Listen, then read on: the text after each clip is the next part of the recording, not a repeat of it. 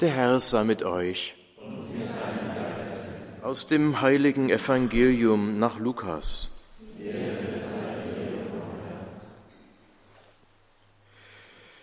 In jener Zeit sprach Jesus zu seinen Jüngern.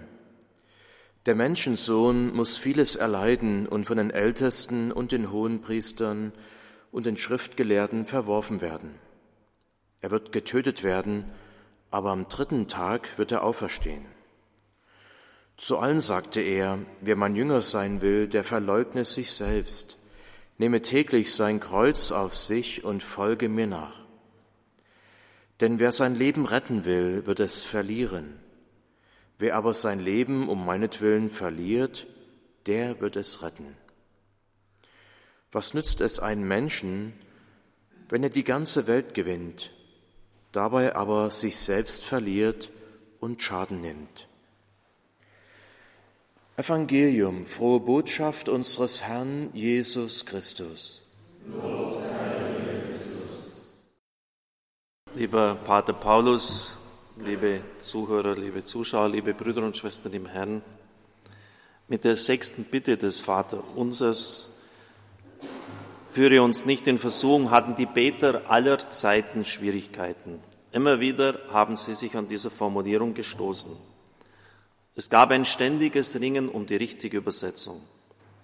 Die französischen Bischöfe haben sich nun entschlossen, eine Änderung durchzuführen, auf die Papst Franziskus in einem Fernsehinterview eingegangen ist. Er sagte, Führe uns nicht in Versuchung ist eine Übersetzung, die nicht gut ist. Auch die französische Bischofskonferenz hat das geändert. Lass mich nicht in Versuchung fallen. Ich bin es, der in Versuchung fällt, aber nicht er, Gott, der mich in die Versuchung hineinschiebt und dann sieht, wie ich falle. Gib mir eine Hand, wenn der Satan mich in Versuchung bringt, dann weiche nicht von mir, dann reiche mir die Hand. So die Äußerung des Papstes. Nun, man kann sich auf die Heilige Schrift berufen. Im Jakobusbrief lesen wir, keiner, der versucht wird, sage, von Gott werde ich versucht. Denn Gott kann nicht in Versuchung kommen, Böses zu tun, und er versucht auch selbst keinen. Jeder wird von seiner eigenen Begierde versucht. Im Buch Jesus Sirach heißt es 15, 11 bis 13, Sag nicht, durch den Herrn bin ich gefallen, denn was er hasst, verursacht er nicht. Sag nicht, er hat mich zu Fall gebracht. Denn er bedarf keines sündigen Menschen. Verabscheuungswürdiges hasst der Herr und alle, die ihn fürchten, bewahrt er davor. Die Diskussionen dauern bis heute an. Und immer wieder bin auch ich aufgefordert worden, dazu Stellung zu nehmen und mich dafür zu verwenden, dass eine andere Übersetzung geschieht. Warum ich? Warum soll ich mich dafür einsetzen? Nun, jemand hat mir ein Schreiben vom Sekretär der, Glaubenskommiss, der Glaubenskongregation zukommen lassen vom 15. September 2015. Darin heißt es, Rom kann erst dann aktiv werden unter der Beachtung der Subsidiarität in der Kirche, wenn es von den Gläubigen selbst an die örtlichen Bischöfe herangetragen wird. Es ist ratsam, zunächst mit den Bischöfen des Landes Kontakt aufzunehmen. Dieses Schreiben liegt mir vor und das haben auch viele getan. Und jetzt hat auch die Bischofskonferenz in einer Pressemitteilung, kann man das lesen, vom 25. Januar 2018 dazu Stellung genommen. Man will die Vaterunser Bitte nicht ändern, obwohl es eine Quelle ständiger Missverständnisse ist. Lass uns nicht in Versuchung geraten, lass nicht zu, dass wir in Versuchung hineingeraten. So sind die alternativen Vorschläge. Vielen ist damit aus dem Herzen gesprochen, wenn man es so übersetzen würde. Was tun wir in so einer Situation? Zunächst einmal immer auf den Originaltext schauen und das gibt schon mal das erste Erstaunen.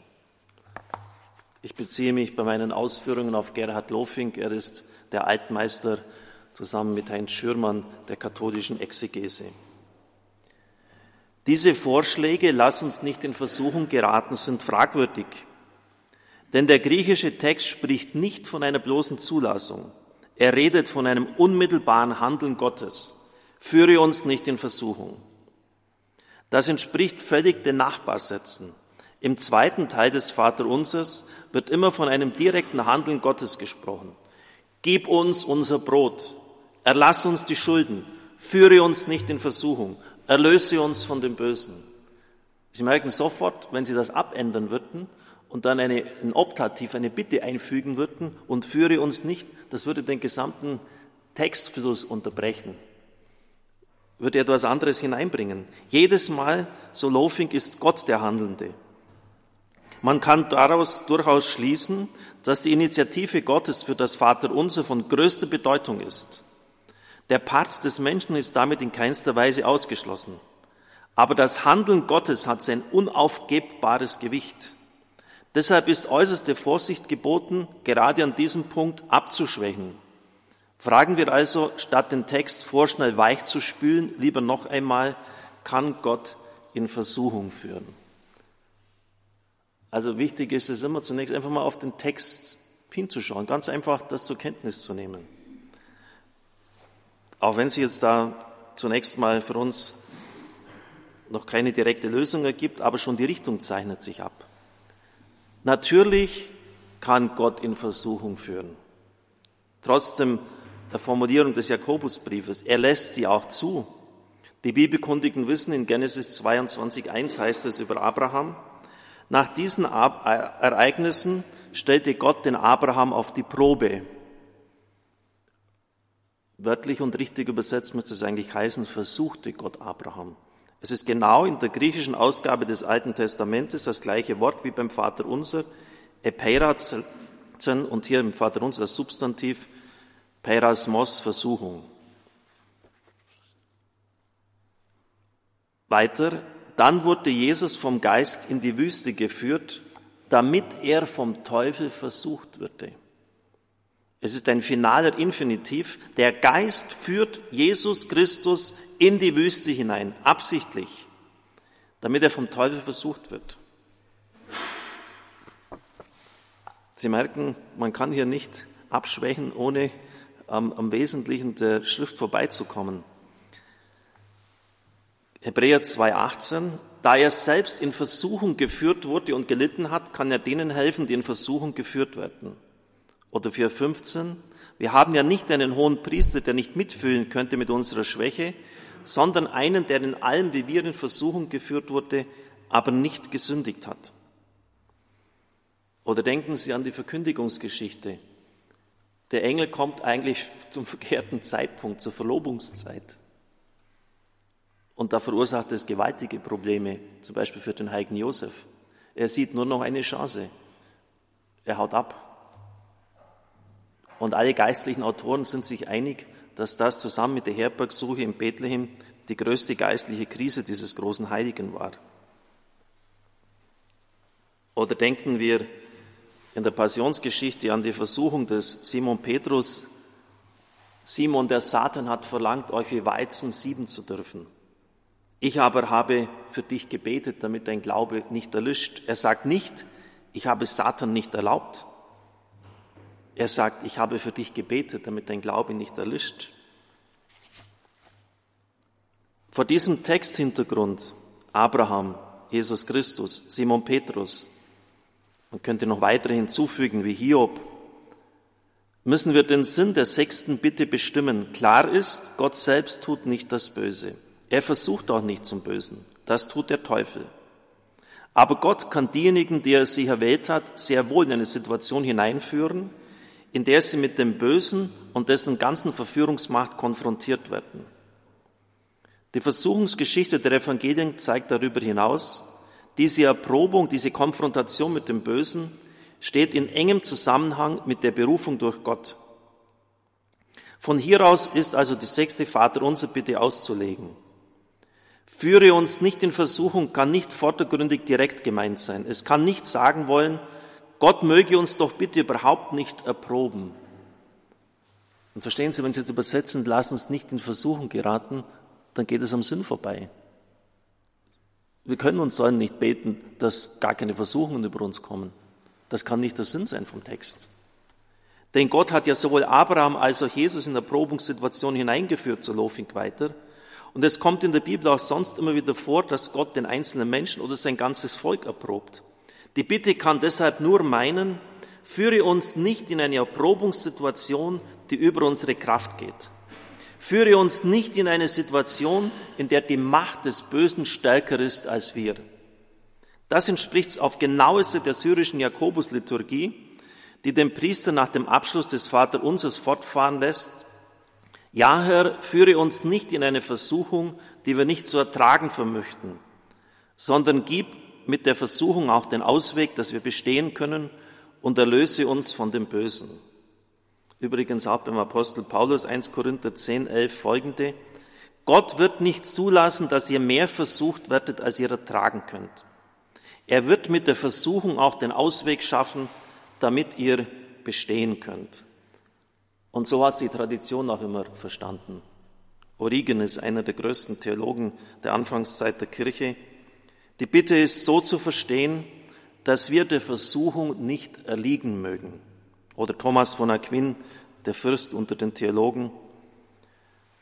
Damit bitten wir um Standhaftigkeit in der Versuchung, was mit der Wortverbindung in Versuchungführung angedeutet wird. Liebe Brüder und Schwestern im Herrn, eine wichtige Frage müssen wir noch klären. Um was geht es eigentlich bei Versuchen? Ist es Ihnen nicht aufgefallen, dass es im Singular steht? Es geht nicht um verschiedene Versuchungen, etwa sexueller Art, da verwendet mir das Wort oft, führe mich nicht in Versuchung. Es geht auch nicht um die zarteste Versuchung, seit es Schokolade gibt. Es geht um das Festhalten an der eigenen Berufung, um den eigenen Glaubensweg und damit schlichtweg um alles. Satan tut alles, um uns von unserer eigentlichen Berufung, unserem eigentlichen Weg wegzubringen. Wir haben die Wahl, treu zu bleiben oder abtrünnig zu werden. Bei der Versuchung Jesu in der Wüste geht es nicht um Versuchungen, denen wir auch allgemein ausgesetzt sind. Gier, Machtstreben, Arroganz, Satan will, dass Jesus seine Macht für sich selbst einsetzt. Darum geht es. Er soll sich selbst Brot verschaffen. Wandle diese Steine in Brot. Er soll selbst ein Spektakel vollführen, damit die Menschen staunen, stürzt sich herunter von den Zinnen des Tempels. Und er soll die Weltmacht über die Völker an sich reißen. Das heißt, statt Verkündigung Selbstdarstellung, statt Dienst am anderen, Dienst am eigenen Ego. Das ist der springende Punkt. Von Gott Beauftragte können ihre Berufung benutzen, sich ausschließlich selbst zu dienen. Sie können ihre Berufung pervertieren und damit auch ganz verlieren. Er will Christus von seiner Sendung abbringen. Das ist die Versuchung Christi dass er sich selbst, dass er die Macht, die er hat, für sich selbst in Anspruch nimmt. Und das ist auch genau bei Simon Petrus. In Gethsemane sagt Christus, betet, damit ihr nicht in Versuchung geratet. Wir sehen das am Beispiel des Judas. Er ist so am Herrn irre geworden, dass er sich selber umgebracht hat. Und diese Gefahr hat für Simon Petrus durchaus auch bestanden. Betet, damit ihr nicht in Versuchung geratet, damit nicht etwas ganz Grundsätzliches in euch zerbricht, damit ihr nicht irre werdet an mir. Das war die Versuchung. Da geht es wirklich um schlichtweg um alles. Und weil sie es offensichtlich nicht getan haben, war dann auch der tiefe Fall des Simon Petrus, der ihn fast vernichtet hätte und seine Berufung, seinen Glaubensweg zerstört hätte. Es geht darum, dass nicht etwas irreparabel zerbricht, das nicht mehr zu heilen ist. Heinz Schürmann schreibt dazu, Die in der letzten Bitte des Gebetes des Vaterunsers genannte Versuchung muss in Beziehung stehen zu dem Hauptwunsch nach dem Kommen des Reiches. Das ist ja die, in den ersten Bitten formuliert. Damit wird die Gefahr des Schwundes dieser Hoffnung, des Glaubens an seine anstehende Nähe, des Abfalls von Jesus die große Versuchung sein, in der die so dringlich herbeigerufene Hilfe notwendig wird. Es geht also um unseren Flehruf, nicht um Versuchungen, die die Menschen immer und überall bedrohen können, nicht um primäre Anreizungen zur Sünde, sondern viel konkreter um das Ganze der Jüngerexistenz. Es geht um die Bewahrung im Jüngerstand, um Behütung von Glaubensabfall. Und das, wenn Sie die ersten drei Bitten des Vaterunsers betrachten, das Kommen des Reiches und dass das nicht verhindert wird, dass das Reich Gottes in mir ankommt. Darum beten wir in dieser Bitte. Und das ist ja ganz wichtig, das zu sehen, liebe Brüder und Schwestern im Herrn. Es gibt unvorstellbares Leid im Krieg. Not lehrt beten, aber auch verzweifeln. Und wie oft sind wir auch im Radio konfrontiert mit der Bitte um Heilung, wenn der Krebs im Körper um sich frisst, wütet, Menschen von innen her zerstört. Ja, wenn das keine Versuchung ist, an Gott irre zu werden, was dann? Und wie oft habe ich in der Seelsorge auch hier Menschen schon erlebt, die gesagt haben, ich habe ein berechtigtes Anliegen gehabt, ich habe nicht einmal für mich gebetet, aber Gott hat es nicht erhört und damit bin ich mit Gott fertig. Die Gefahr, dass die Vögel wegfressen an guter Saat, was ausgesät worden ist, und dass die Dornen es ersticken, ist real. Martin Luther hat das auch richtig erfasst. Solange wir im Fleisch leben, kann Reizung niemand umgehen. Und solange wir den Teufel um uns haben, wir müssen Anfechtung erleiden, ja sogar darin stecken. Aber dafür dürfen wir bitten, dass wir nicht hineinfallen und darin ersaufen. Also der hat immer sehr drastisch formuliert, liebe Brüder und Schwestern im Herrn. Versuchung, die Gott zulässt, ist immer in dem Sinn zu verstehen, dass wir uns bewähren, dass wir in der Liebe zu Gott wachsen. Versuchung ist eine Prüfung für uns ad gloriam Dei, zur größeren Verherrlichung Gottes. Aber es ist immer auch eine kritische Sache, denn der, Versuch, der Versucher, der Böse, versucht uns im Glauben zu vernichten, vom Glaubensweg abzubringen. Und glauben Sie mir, diese Prüfung, die hatte ich in den Anfangsjahren oft. Schmeiß doch den Bettel hin. Wann tust du dir das an? Du könntest jetzt mit deinen geliebten Büchern allein sein. Du könntest lesen, du könntest studieren. Du wärst ein Professor, hättest ein halbes Jahr Semesterferien, könntest dort in Ruhe deiner Arbeit nachgehen. Hättest nicht diesen ganzen wahnsinnigen Stress, diese irrsinnige Belastung. Lass doch bleiben. Liebe Brüder und Schwestern im Herrn, jeder wird hier in dieser Weise, wenn er den Weg zu Gott, mit Gott für die Menschen geht, versucht werden. Liebe Brüder und Schwestern im Herrn, ich werde immer wieder gefragt, ja, wie ist das jetzt zu verstehen? Und führe uns nicht in Versuchung. Lassen wir es so stehen. Es fügt sich von der Dringlichkeit, also auch dass Gott der Handelnde ist, wunderbar in das übrige, in die übrigen Rufe des Vaterunsers sein. Gib uns das Brot, erlass uns die Schulden, führe uns nicht in Versuchung. Gott ist der Handelnde und Gott ist der Treue. Gott wird nicht zulassen, dass du über deine Kraft hinaus versucht wirst. Und denken wir doch an auch so viele, die auf diesem Glaubensweg zusammengebrochen sind, deren Glaube nicht standgehalten hat, wo die Saat wörtlich übersetzt weggefressen worden ist von den Vögeln des Himmels. Und da merken wir, wie unglaublich konkret das ist. Und bitten wir auch, beten Sie auch für mich, dass es niemals um den Kult des eigenen Egos geht. Das war die Versuchung Christi in der Wüste. Selbstdarstellung, Selbstverwirklichung. Das, das Satan wollte ihn wegbringen von seinem eigentlichen Auftrag. Und da müssen wir aufpassen und um die Bewahrung dafür dürfen, sollen wir im Vater unser beten. Amen.